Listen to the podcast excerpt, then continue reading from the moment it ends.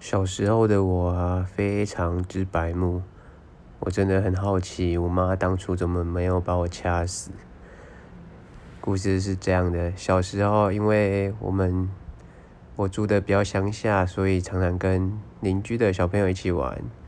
然后我们家的古厝是三合院，然后正厅是拜拜的地方，然后那边就会放着打火机。有一次，因为就小时候可能好奇吧，就在房间里烧卫生纸，就非常白目。